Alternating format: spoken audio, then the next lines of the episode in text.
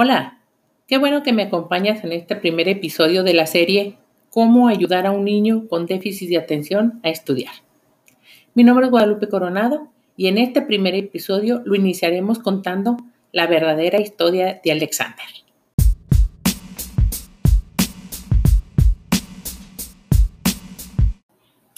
Quiero comenzar este podcast con la verdadera historia de Alexander un niño con déficit de, atención que antes vivía en la luna y que ahora va a la secundaria. Alexander tenía una cara especial. Era dulce, con los ojitos muy grandes. Él hablaba divertido, tenía una imaginación y una creatividad increíble. Cuando lo recuerdo, me dan ganas de abrazarlo. Pero Alexander vivía en la luna. Siempre estaba mordiendo el lápiz, mirando por la ventana o creaba juegos incluso con sus dedos. Alexander no era un chico disruptivo y no molestaba, pero de vez en cuando, por su inquietud, se caía de su silla o botaba de su mesa. Cada vez cuando pasaba eso, tocaba su cabeza con sus manos y me decía en tono ingenuo, Oh, no, maestra, disculpe.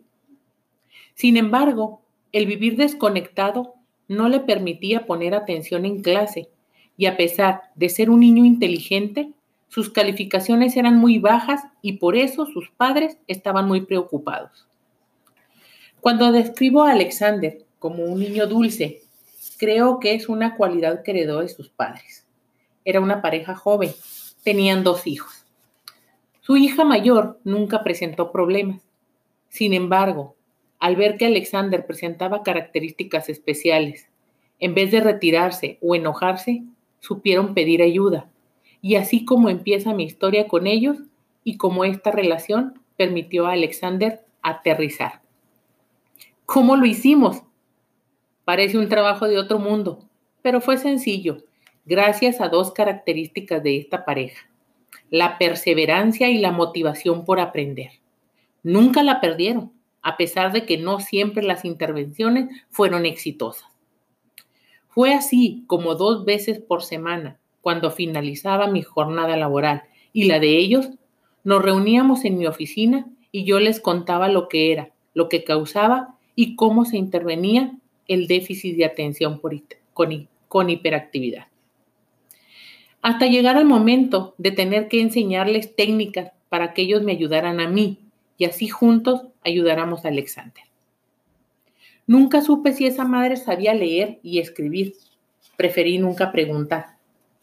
Pero él era que apuntaba y él era el que escribía el material como fichas, cuadros, horarios, etc. Era un equipo perfecto. A lo que él escribía, ella lo decoraba y luego lo aplicaba en casa. Después de unos meses pude ver los resultados dos padres empoderados con el tratamiento de su hijo y un niño que ya no se caía tanto de su silla y que subió sus calificaciones. Después de toda esa intervención, era posible escuchar a Alexandra opinando sobre la clase y no solamente sobre sus amigos imaginarios, que igual es importante. En marzo de 2019, Alexander ingresa a la secundaria con buenas calificaciones buena conducta y los profesores siguen opinando que es un niño dulce y muy especial. No ha perdido su linda esencia, pero ahora pasa más horas en la Tierra que en la Luna. Si ellos pudieron, tú también puedes. Hasta aquí, con este primer episodio, no quiero dejar de mencionar que esta historia está basada en la experiencia de Misión TDH Romina Olmedo te recomiendo que leas sus artículos. Los enlaces te los compartiré en las notas del próximo episodio.